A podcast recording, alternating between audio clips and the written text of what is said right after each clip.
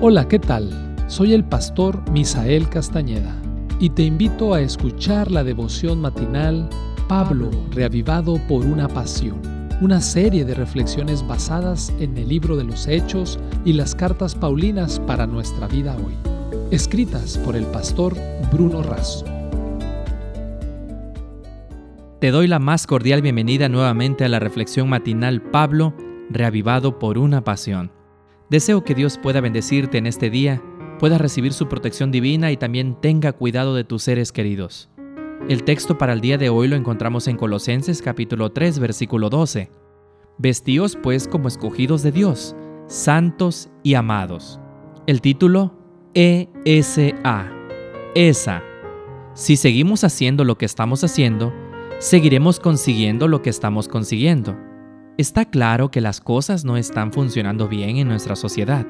La familia como base atraviesa su crisis más profunda. Algo tenemos que hacer. Ese algo tiene que ser distinto de lo que hemos hecho hasta aquí.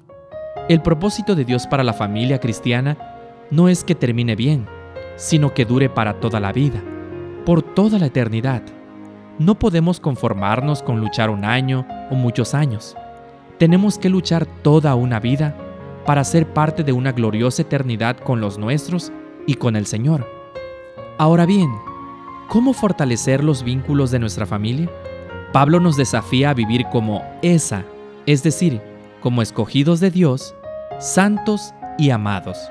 Estas tres palabras eran las más preferidas del pueblo judío. Se consideraban el pueblo escogido, la nación santa y los amados de Dios. Pablo, el hebreo entre los hebreos, toma estas tres palabras y las aplica a todos los seres humanos. El amor y la gracia de Dios se han extendido hasta lo último de la tierra. La elección es siempre una iniciativa divina. El punto de partida es la soberanía de Dios.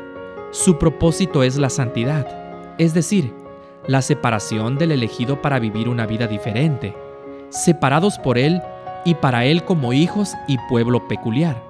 La santidad es la manifestación de una vida en perfecta concordancia con Dios. Él nos ha creado y redimido para que nuestra vida tenga propósito.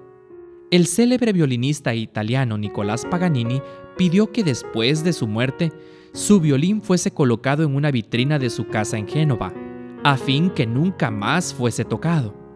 En desuso, el instrumento quedó carcomido, arruinado y llegó a ser una vieja reliquia sin utilidad.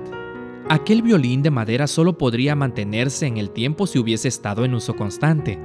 La vida que no es gastada en el servicio de Dios y al prójimo apenas sirve como reliquia en la vitrina, pero aquella que se gasta en el testimonio cristiano emite una música cuyos acordes se proyectan por la eternidad. Queridos oyentes, la familia es un fundamento vital en nuestra sociedad.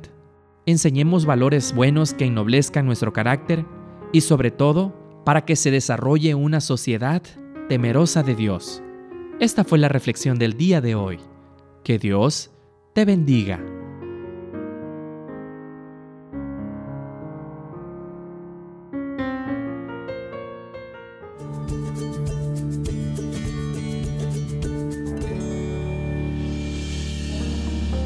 Esta fue una producción de la Iglesia Universitaria de Montemorelos en México.